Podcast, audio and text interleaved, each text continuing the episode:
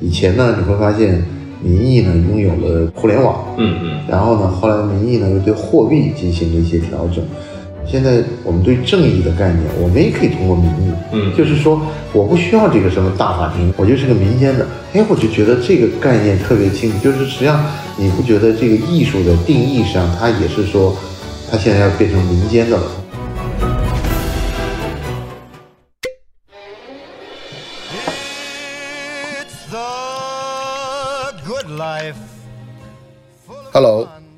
我是范廷略，这里是新生活电台，由荔枝播客独家制作播出，每周更新两次，欢迎收听订阅。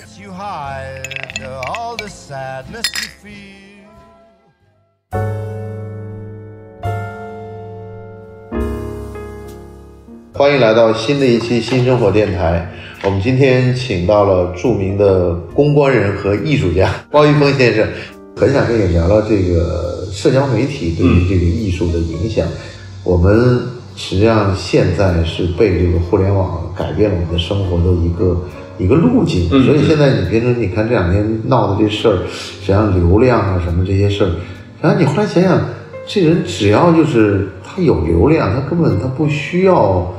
有作品也可以，嗯，对。但问题就是，艺术行业会在这个社交媒体上能获得利吗？其实肯定有，包括这一次，其实之前那个拍卖行拍逼迫的作品也好，啊或者其他的那些作品也好，卖出了这个天价。那虽然你是不是能够变现，这是另外一个说法，对对对但至少 NFT 就等于给到了这个艺术啊一个新的一个出口。那以前大家可能说我只能要么是美术馆、博物馆收藏。要么是机构收藏，啊要么是个人收藏，要么就是我放在自己手上，我以后办一个大的展，出一本书，或者说未来我再捐赠给谁，但是呢，现在这个它的渠道越来越多，而且它的可能附加值越来越高。因为以前我们说一些艺术这个作品的话，可能基本上要么就是画廊定价，对，要么就是你拍卖记录，其他没有再有什么呃手段能够去能够给他一个比较相对比较稳定的或者比较呃实际的这个定价。但大众审美对这个跟专家的审美是不是还是有差距的？但你说社交平台网络这么发达以后，潮流艺术一下子就非常非常火。是是是是是，那你说这个潮流的玩具到底值不值这么多钱？那你说泡泡玛特这个盲盒到底会为什么会炒这么高？但我我总觉得好像这是一个还是销售的一个策略，倒不是说因为有了互联网才有了盲盒。实际上这种事儿有点就是游戏的成分在里头，然后大家就是不太在意这个声音。你回头下次你试试看，你买正常的日用消费品，买比如说买泡面，你想这盒有那盒没有，你试试看，这 个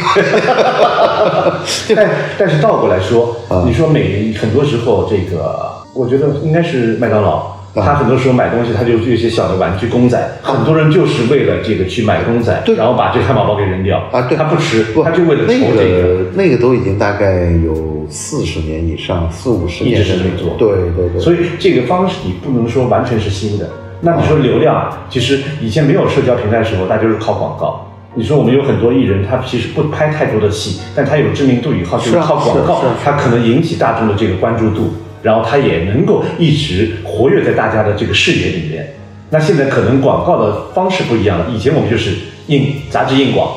报纸广告、户外媒体，那现在很多是变成这个社交媒体上面的一些露出。现在是不是可以这样理解？就是说，媒体的形式实际上单一了，因为全在手机上了嘛。理论上是这么说。对，就是它以前还有什么什么电视啊、广播呀、什么报纸啊、杂志啊、什么车牌，现在大家最终都落实到一个都在手机上，无非这手机我是投在电视上，还是放在 iPad 或者什么，我总还是在手机页面。所以你看，现在陆陆续续有那种大的那种品牌很郑重的宣布，我们准备改 logo 了。然后你发现这 logo 跟原来没啥区别。但我问了那些平面设计师，他讲的还是有区别，区别就是。原来太胖，现在变瘦了。原原来胖的原因是印 印到纸上它要胖，它现在因为放在手手机上它需要这个纤细啊。对，而且它的这个屏幕的解析度高，然后呢，它看上去的视角，这个眼睛接受的这个宽度，宽度它就变得要变细一点，但正好跟原来也没区别。但是普罗大众就认为，哎，这钱花的太冤枉了。实际上我这个时候我就看到，就是说你有一个教育大众的一个过程。好像这个但同时这也是一个无形的广告费，你把这个钱给了设计师，但无形中间可能社交媒体又帮助你做了一个巨大的广告。呃，谈这些快速消费品的大家都好说，但是谈到艺术品的时候，就像实际上大家会问这个问题，就是这个艺术的权利是归谁的？嗯，你现在就是说，你你你好像觉得好像艺术家本身也没权利了，然后艺评人也没有了，画廊也没有了，然后实际上网红也不能够说一锤定音了。嗯嗯，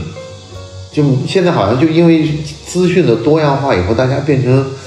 谁的话也不信了。但是艺术的这个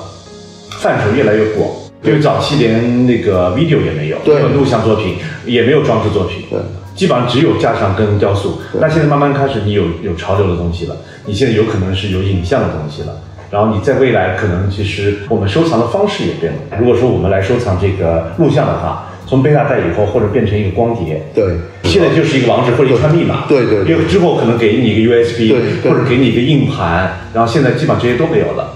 那未来可能就植入密码都不需要，可能你直接植入到你看到或者怎么样，我也不清楚。直接植入到你的脑海里面了，就就未来怎么去发展？但是植入你脑海里，那你怎么在买卖呢？比如在交易的时候怎么去办呢？没有买卖就没有伤害。不是我我我的意思就是说，最后好像在传统领域上，在绘画、在雕塑、在这些领域上面，还是传统的这些艺评人在把握这个权利。但是在新的艺术形式上面，买的人是谁你也不知道，或者是也名不见经传，就不知道从哪冒出一人来。但是卖的人就是这个作品的人，你也不是特别清楚。是但这个作品的关注度，那或者在在大众的这个心里面，可能是有一个衡量的标准。嗯但价钱跟这个大家已经脱钩了，已经没有什么太大的关系。也没什么关系了。会不会像这种当年选超女一样的，就是得票多的，就是代表好嘛？这也不能太绝对的说。其实很早以前，那个有一个艺术家杨冕，啊他就一直有讨论过一个叫美丽的标准。啊最当初，他其实美丽标准就是每一年把所有杂志里面出现的明星的广告，嗯他做一个梳理，啊！然后最后把它重新再画一遍。那时候还是化妆品的广告比较多。对对对对对，比如说是李嘉欣出现了多少次，谁出现多少次，那他就整理好以后重新画一遍，用特别淡的颜色，然后中间有一条特别艳的像唇膏颜色的一条红色在里边，他做了这个展览美丽的标准。啊那这个时候我们大家还是会去讨论。那现在很多时候其实我们也看不到杂志，就像上海，你现在最可怜的是连那个东方书报亭都没有了。主要是我现在唯一看到一家，可能只有在淮海路这个以前的太平洋边上还有那么一个书报亭，其他书报亭根那个本就没有。报关亭不是在卖饮料吗？但他还有可怜的放了几本杂志哦那至少以前我们基本上啊对走上走两三个街口都能看到一家，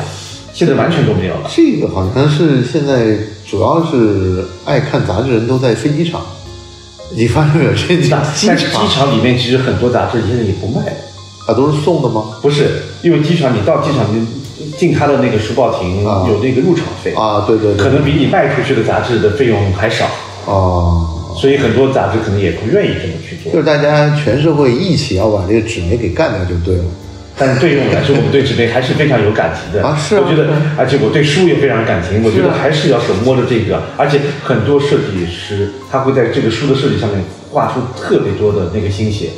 从纸张的选择，从这个页面的选择，从装帧也好，什么的也好。那我觉得这个真的是非常非常。我是觉得好像好多艺术品，你变成就是，你要么就看这个小红书，要么就看什么 Instagram，要么就是比如说朋友圈。你甚至说有的时候一个画展的好坏的衡量是要看朋友圈是不是刷屏，有没有这种感觉？但是如果说你从朋友圈里看的艺术展览的话，那就等于你所有都在看照片，没错，看的不是画。对对，因为你是经过了手机，把你的作品变成了一个平面的一个这样的一个竖向的东西来看对对，所以跟你肉眼真正去看到这件作品是不一样的。因为如果你到了一个美术馆，到了一个画廊，或者到了一个博览会，你看到这个真实作品，可能它的光线不一样。或者说是它可能周围的氛围不一样，或者说是这个艺术家给你讲解以后，你对这个作品的理解可能是一个三百六十度完全不同的这样的一个解释。但是我每一个人真正面对那个艺术品的时候，就好像我那个时候去西班牙，真正看到了毕加索的那幅轰炸的那个黑白的格伦尼卡的那个，真是特别感动。我大概从小学我就见过这幅画了，知道他那个和平鸽之后，就知道他同期还有这幅画。嗯嗯。但是你没有想到这辈子你能看到这幅画，但是好像现在是因为资讯的发达，就好像没有什么你看不到的。嗯嗯。当天晚上的什么佳士得的拍卖，你马上你就看到了这些。而且实时你就可以看到这个。呃，是是，如果你对你愿意要去上他的官网看的话，你就可以直接看到这个、这些东西，好像反而不是一个特别难的事儿。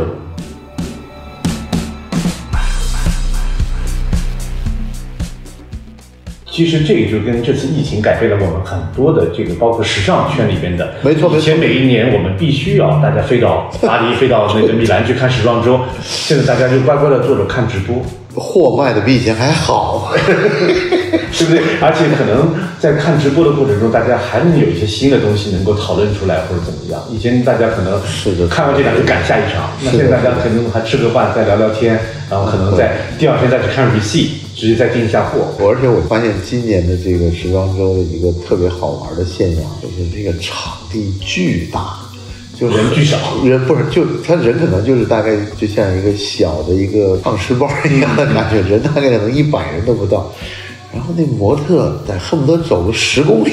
发现没有？看那一场 Valentino 那个吗？我包括看什么路易威登那些，我好像都是从很巨大的一个场地对然后他恨不得是从足球场里走出来。不，这就是因为他要直播的话，他不能太小的一个场地啊他因为是从电视里或者转播的角度，他一定要这个宏大，对对对然后拍出来才好看。那我就想，这模特多累啊！就有，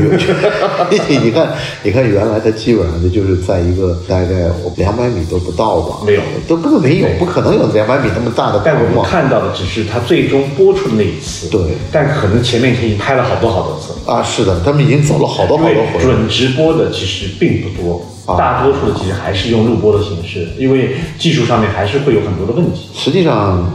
这个是一个就是跟不光是跟艺术了，就是看时装秀的这个形式改变了。那天是看到一个好莱坞的电影大亨，他说电影院也完蛋了。嗯嗯，因为现在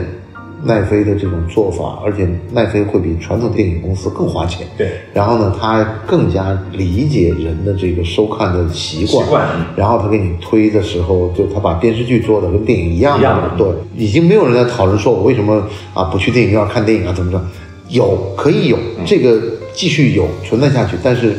整个形势变了。嗯，就实际上就现在我相信，就即便是将来。呃，这个门打开，大家可以正常出行，也不用说什么码不码的了，就大家但艺术品还是可能跟这些时尚的东西还是不太一样，啊不太一样因为几年前大家就说了，我可以有一个叫家庭博物馆。我记得国外有一个公司，他们拿了很多投资，就在你客厅里放一个高清的电视机。呃我看我看到那个所有的国外的，你是每个月付的应该是月费。你可以定我要今我要大都会博物馆什么博物馆，它的一个真迹它照片都能够高清的放在你它家里有一个很棒的屏，那个屏的宽度好像比我们正常的一个电视机的，好像反正是不太一样，不太一样，对，对，不是普通电视机，对对对对对但这个其实到最后其实也没有太好的一个传播的结果。很多人觉得我这家里挂一幅又不是我的，有什么意，义？关键好像还不是说这种财产占有的这种快感，它更多的一种感觉，就好像就是他不太想要一个大的电子相框。放在家里面，啊，对你，你觉得吧？实际上你，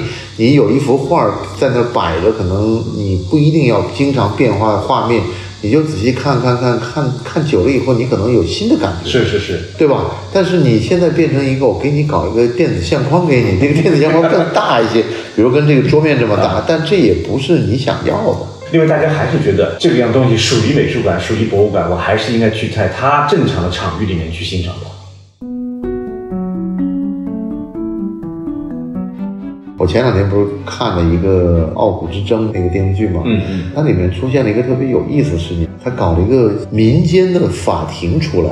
有一个人出来做法官，他 这个法官没有任何执行力，他只是说你可能是原告，我可能是被告，然后我们两个在打官司，但打官司呢，实际上这个事情呢，不是说你今天要赔我多少钱，我我就是要个说法，这就是以前的白阿姨嘛。但是他跟他不一样的地方在于说什么呢？他就给你说，我呢给你再做一个判决，嗯，但是最后的这个执行的时候呢，就是你要握着我的手说，I respect and I love you.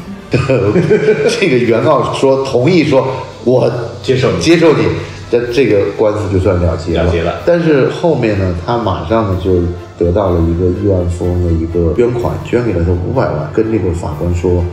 以前呢你会发现民意呢拥有了这个互联网，嗯嗯，然后呢，后来民意呢又对货币进行了一些调整。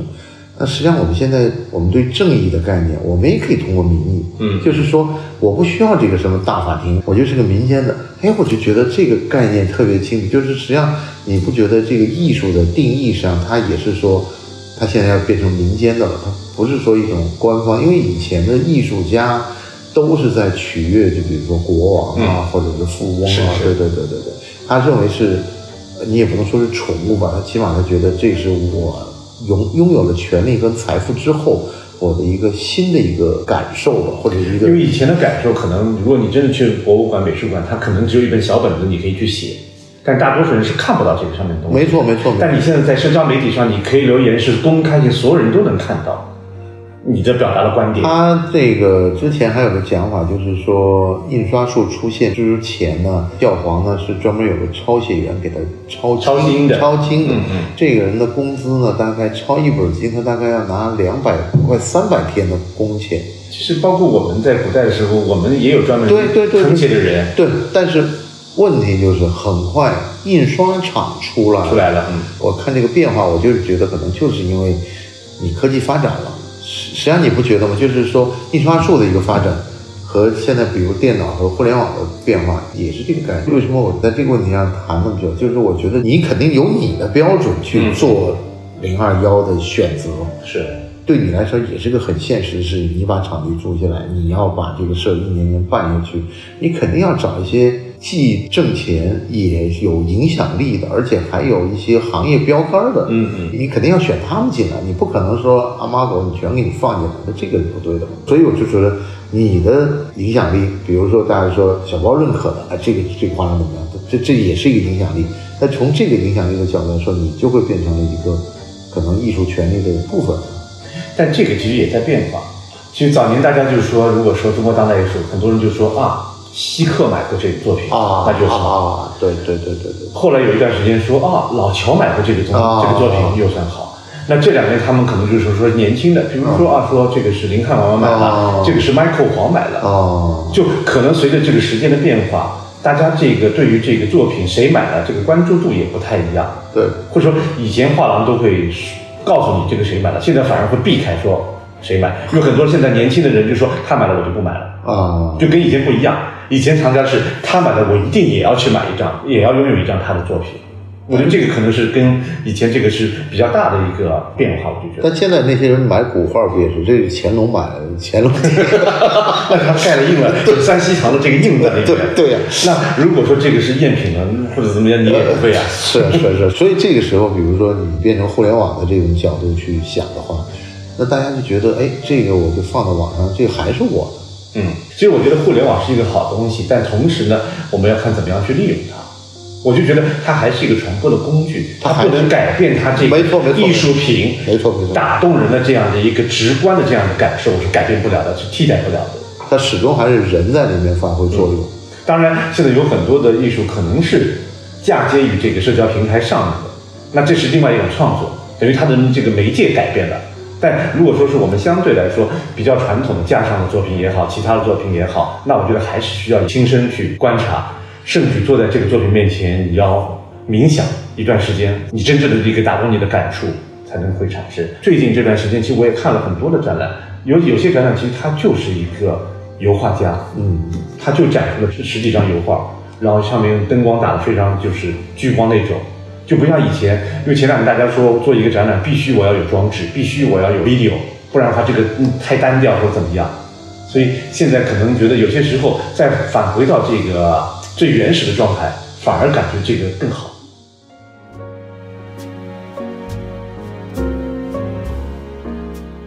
谈到嫁接啊我就想问一个比较现实的问题，嗯你不觉得中国整个的文创都是房地产在推嘛？那除了房地产，可能还有一个就是政府部门文旅局在推。那个还是不是一个市场？我觉得 但是你比如说是之前大家一直说文化地产，那真正对成活的文化地产有几个呢？我们认识那几个都没有做好。那你觉得这是一个伪命题吗？不能说是伪命题，我觉得你可以把你觉得市场你可以把文化作为一个配套设施啊就等于说是你这个家里面，如果说你买了一个很好的房子，旁边没有超市、没有学校、没有医院，你不会买这个房子。对文化是一个配套，你不能说是把文化变成一个你赚钱的一个工具。比如说，我原来这个房子卖五千，我因为放了文化人东西，我这个房子可以卖两万。啊这个我觉得不对。啊，但是你不觉得现在你包括我们这两天大家人人都在谈的浦东美术馆，就是陆家嘴集团做，就是那这也是钱堆出来。作为你在上海长大的话，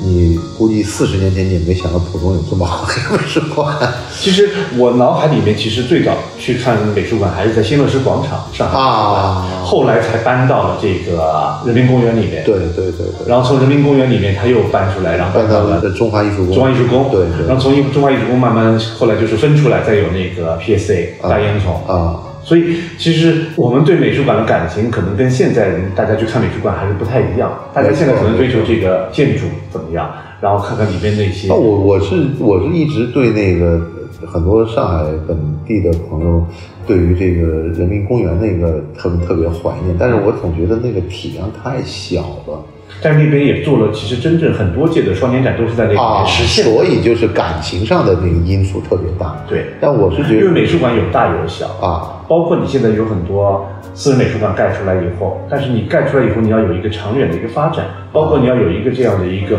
公教教育的这样意义在里头，不是说你我盖了一个美术馆，我就为了收门票。那另外，其实我跟很多包括沈奇来，包括陈南京都聊了，啊啊我们中国现在有这么多美术馆，但是真正美术馆的馆藏在哪里？如果一个美术馆没有馆藏的话，那你只能说是你是一个空间，你是一个盒子，啊你每次都把别人的东西借来放一放，你没有自己的一个体系，然后你没有自己的一个学术的这个观点跟标准，那这就是我们刚才说的，现在艺术的这个评判到底是归谁？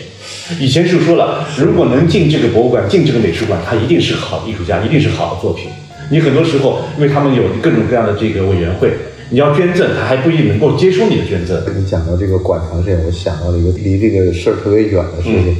就你知道广州有个东方宾馆吗？东方宾馆对，很老。很老了，就在国内广交会边上。对对对对，那个宾馆呢有一个，就是这是传统的中国酒店都是这样，就是说他那个时候接待很多艺术家去他们那儿，就等于写生，然后呢，基本上最后呢都会留些作品给留些作品给他。然后最后呢，我一朋友跟我说的，一广州哥们儿跟我说，他说你知道吗？东方宾馆大概有七千幅到八千幅，全中国最有名的画家都在那儿住过，然后都留下来了。嗯，但是呢，这个你也知道，这个水平就是一个应酬之作，啊就不是一个他最高峰的作品。那就反正今儿就在那也有好的，像那个贝聿铭贝老设计的香山饭店啊那里面作品所有都是大家但巅峰时期的作品。那个是应这个设计师的邀约啊做的，他那个是应酒店方。就是今儿大家吃饭吃高兴，来那个这这个包老您那个画幅画儿，然后我就开始这个是雅集，哎下来的。，对，但那些水平一般都比较就是应酬那这些画现在还在吗？在。有些地方我们听说就会变成了复制品，那原作去哪儿就不知道。我正好看那个龙美术馆有很多馆藏，他们都是自己慢慢收藏。对其实他如果把自己的馆藏全部拿出来，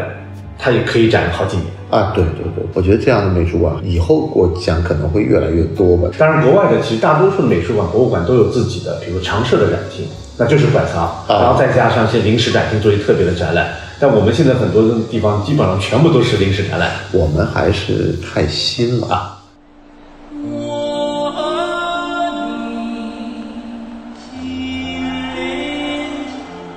实际上就是奥运会那个是一个一个转折点，艺术家一切就登堂入室起来了。但之前好多是还在特别苦，特别苦，都在圆明园这个。然后呢，后来就是那也是开玩笑的，哎，现在这个 这个主要都是艺术家在吃面包吃。但我就觉得，实际上就是你想着，也就是小二十年不到的时间嘛。因为我们那个时候，我记得我买过张小刚的一本书信集的那个书嘛。他有段时间在深圳，他最早就是大学毕业以后去了去了深圳的雕塑院嘛，后来在深圳也不好，他好像就又离开深圳，回到了成都，还是回到昆明。嗯然后他那会儿给那个张忠仁写信，就讲的我呢，现在想在我这个房子里装一个电话，可能大概一千多块钱。嗯，你可不考虑就是先帮我把这个给钱给付了付了。那个是也就是在九十年代末的事儿，那你想，他今天的地位也就二十多年，从有这个艺术家出来，到有这么好的艺术馆或者美术馆出来，到现在有收藏家出来，然后再有画廊出来，我觉得还是太年轻了。是，你没有养成一个好像生活的习惯这样。但同时大家心又比较急。因为你是跟这么多国际品牌都有非常好的关系，嗯，你心目中有没有这种品牌跟艺术家所这种联名作品，你比较喜欢的，就是你还记得住或者你愿意跟朋友们推荐的案例有吗？其实比如说最早那个爱马仕跟丁一老师做的这个丝巾，啊，对对对对，我觉得这个其实是把丁一老师的作品给提升一个提升了。同时呢，其实他们也把这个丁一老师那些很做细节的东西，在丝巾上很好的放大了做一个表现。没错没错而且同时这个也是作为一个产品，让更加多的人可能了解丁一老师。对那再早的话，可能呃以前老万那个奥黛小胖子还在的时候，哦 对对他其实很热爱中国。哦他来过几次以后，他就找了刘建华老师、哦隋建国，就把他们的作品放在他的橱窗里面。那当然，可能我们现在想，你放橱窗里面就等于一个做的一个装置，哦也比较简单。对但是你想想看，可能这个差不多是在十几年、二十年前，他这个思想还是比较前卫的，而且你放在巴黎的橱窗里面，哦还不放在中国的橱窗里面。明白明白，那他们同时又没有说我把这个东西又做成产品放在我的这个设计上面，他只是认为这个能够帮助我品牌的形象，然后做这样的一个合作，我就觉得很纯粹。其实，那现在很多时候我们不管是做联名也好，或者做一些合作也好，功利性太强啊肯定你肯定想，我这一次合作一百万，我必须要卖掉一千万，或者卖更加多的钱。明白那这个当然也是需要考量，因为毕竟来说你是一个商业行为。对但是从一个合作的初衷来说，就没有以前来的这么干净。以前选择可能真的是觉得这个适合这个品牌，适合我今年这些设计，或者说这个设计师的这些理念。是不是因为以前也是比较早，然后那个品牌还是比较有点高高在上的感觉？那当然，我觉得这也是个过程，是因为最早的时候品牌进入到中国，它还是在一个培养期。对的，比如说上海、北京，大家能够了解 LV 叫什么，迪奥是什么，对但在三线、四线城市，大家根本不知道。所以这就是这个 logo monogram 这个存在，这个啊是非常有用的。为大家都是满身 logo 为什么在中国卖的这么好？是的，因为大家只看到 logo，他才能联想起这是什么品牌。所以我觉得不管什么国家，这个发展都是有经历过这一段。包括在日本早期，它也就是满身全是 logo，是它后来慢慢开始，它才会自己出它自己在日本的黑牌，对或者在日本的有一条什么单独一条线。那未来我觉得中国可能也会有。跟国际品牌以后，呃，慢慢谈了以后，可能对中国专门是有一条线只对中国这个市场的。那现在，比如说，特别是我们不管是万象城啊、恒隆啊，都到了三线、四线城市以后，这个品牌的发展跟可能二十年前甚至再早一些不一样了就那些奢侈品的这些品牌只开在五星级酒店里面，这个是一个观念的完全的变化。是的以前只有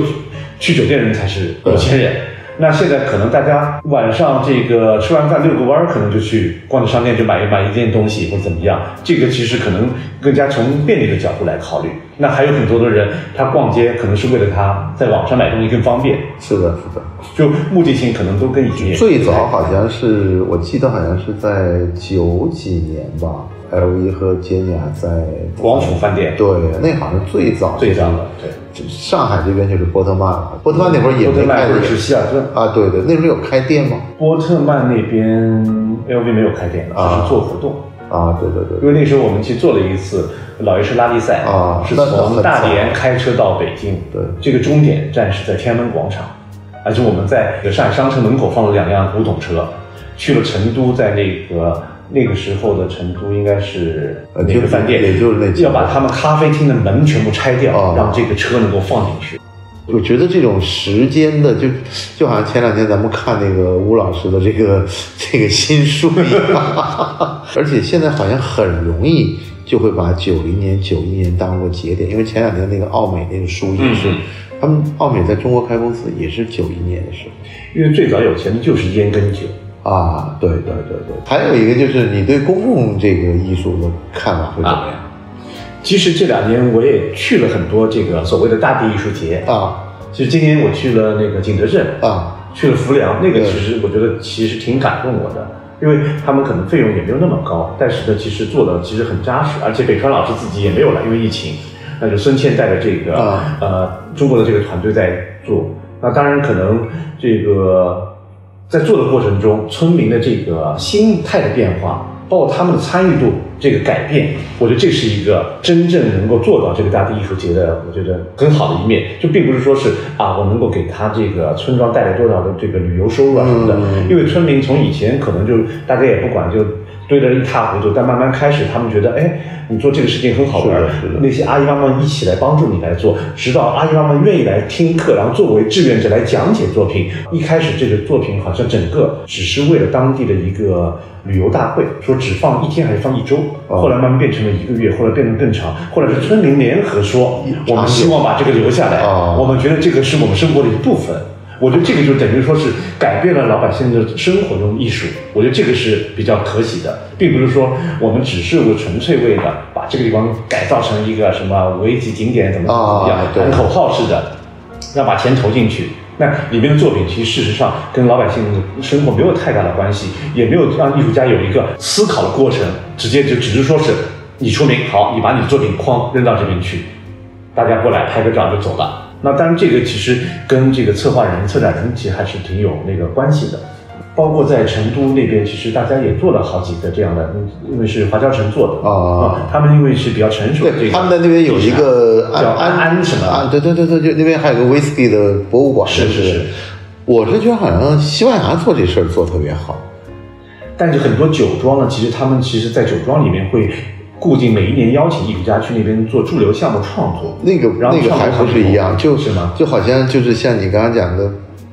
可能也跟大地艺术节也不太一样，嗯它是一个什么概念呢？比如说毕加索的家乡，然后呢，这这一庄子人都就吃毕加索 啊，能吃一辈子。就是比如小时候都住哪儿啊，什么什么，然后呢，就就是各种餐厅什么，然后整个就大家就变成艺术小镇了。嗯我后来看了这以后，我就在想，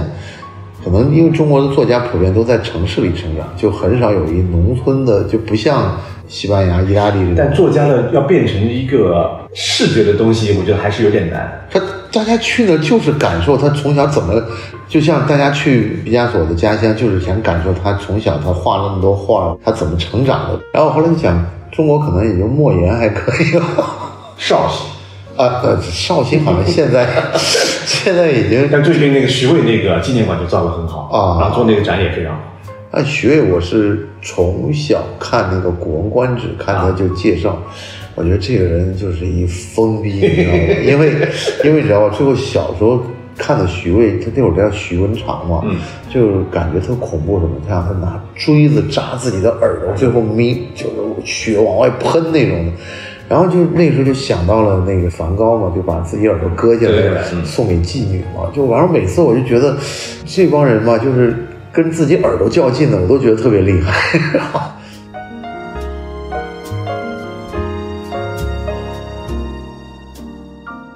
呃，我们也是聊了这么长时间，你很顺畅的把了这个资源从这个商业转到了艺术，而且现在的商业也紧紧跟着艺术。嗯，那我想问你，就是说你的人生意义是什么？你好难回答。我这一生基本上是在做自己喜欢的事情，也没有真的说在一个大公司里打过工。我从学的酒店管理，就在花园饭店工作。后来呢，我又去了香港半岛，啊做那个俱乐部的管理，那就是为了衡山路四十一号。啊，对对对，那做了两年以后，我就变成了跟业主工作，啊就帮林明珠跟她妈妈工作，就盖这个衡山路四十一号。那我也不是学建筑，但是也在工地上，我也得帮他们看图纸，因为得做会议纪要，嗯你听不懂也不行，你必须也得稍微学一下。嗯那但后期可能是做各种各样这个跟 marketing 啊、跟 PR 有关的工作。那个会所其实很可惜没有开出来，那现在是那个对对另外在对对对对对对其实当初他所有灯是巴卡拉啊里面制服是那个老佛爷卡拉布芬设计，哦我还飞去了巴黎去做这个试身模特，做所有 uniform 的那个试身。那里面家居都是 Frank Henry，都是顶级的设计师，所以就一直给我潜移默化，让我很早就了解到设计、艺术跟人的一个关系。很多访问的时候也说过，其实对我影响最大的三个人，劳伦斯，香格拉的创始人，对，就是他最早一个外国人在中国来读中文，然后留下来开了一个这样的画廊，直到现在其实还是中国最好的，很好很好中国最好的当代艺术画廊之一。另外就是陈逸飞先生，对，因为我那时候帮他可能是做一些模特 agency 这边的工作，是。主要可能因为我的语言广东话、英文啊都比较好，啊。沟通起来就比较方便。那另外就是林明珠，他其实虽然很多时候大家觉得他很疯狂，家里面请客吃饭，这个一长桌，那只小手托着个盘子啊、那些，嗯但是给我带来的这个其实影响非常非常大。不管是从公关公司也好，后来做那个艺术博览会也好，或者我自己喜欢收藏也好，这三个人对我来说都是影响非常大。跟黎明珠工作差不多有八年，到一三年有这个机会，我就出来就自己开了公司。呃，我是零二年开始做公关公司，到一三年我跟这个我们的那个 Activation 啊集团合并，对，然后到去年我们集团上市，啊然后一三年同时我又跟 Kelly 跟 David 就开始做了零二幺，做了五年以后我们又做了北京，然后今年我们就是说北京做完，我们又开始要做了深圳，做一个新的博览会。一路上走来嗯都是认为在做自己喜欢的事情。对，而且我觉得这个可能这个时间点也非常巧，正好我这边公司跟集团合并，那边又有一个新的东西出来，而且我也没有把这个放在原来的公司里面，啊是单独的一个新的东西。那其实我们明年就是零二幺十周年了，我们一直在在想，我们是要做一个很大的这个文化集团，还是用什么其他的方式把公司做得更加大，或者是做得更加好？因为你公司运作肯定需要有发展。我们作为博览会来说，我的收入基本上就是那个摊位费，对或者是广告收入，没有其他费用。你不可能无限制扩大，因为我不是广交会，明白明白。我也不是进博会，我可以说啊，我有四个场馆，现在今年有一个场馆，明年两个，后年三个。因为艺术博览会，我还是保证我的水准，所以我们到最后其实可能最大的规模也就差不多一百多家，然后你广告收入也就是有限，除非说是我们现在没有冠名，未来有一个冠名，但找到冠名以后，基本上我的广告收入也是固定了，对对对对就那你说很安逸的话，我每年收这个钱，我就做做也可以。嗯但是我们三个人觉得还是要公司要向前发展，所以就是我们比如说每五年或者说是差不多十年，我们又做了一个深圳的一个新的博览会，而且三个博览会的这个定位也不太一样。那这个就是在未来可能我们还有一些其他的一些动作，我们现在都在三个人在讨论，然后也在这个搭这个平台。那明年可能还会有一些新的动作，可能更加跟这个潮流啊什么有些啊、呃接近的。非常好，非常好。那那那个，希望尽快能看到你的这个杰作。好的。呃，那非常感谢郭老师今天来给我们做节目。谢谢大家好，拜拜。拜拜。大家好，我是范廷略。这里是新生活电台，由荔枝播客独家制作播出，每周更新两次。欢迎收听订阅。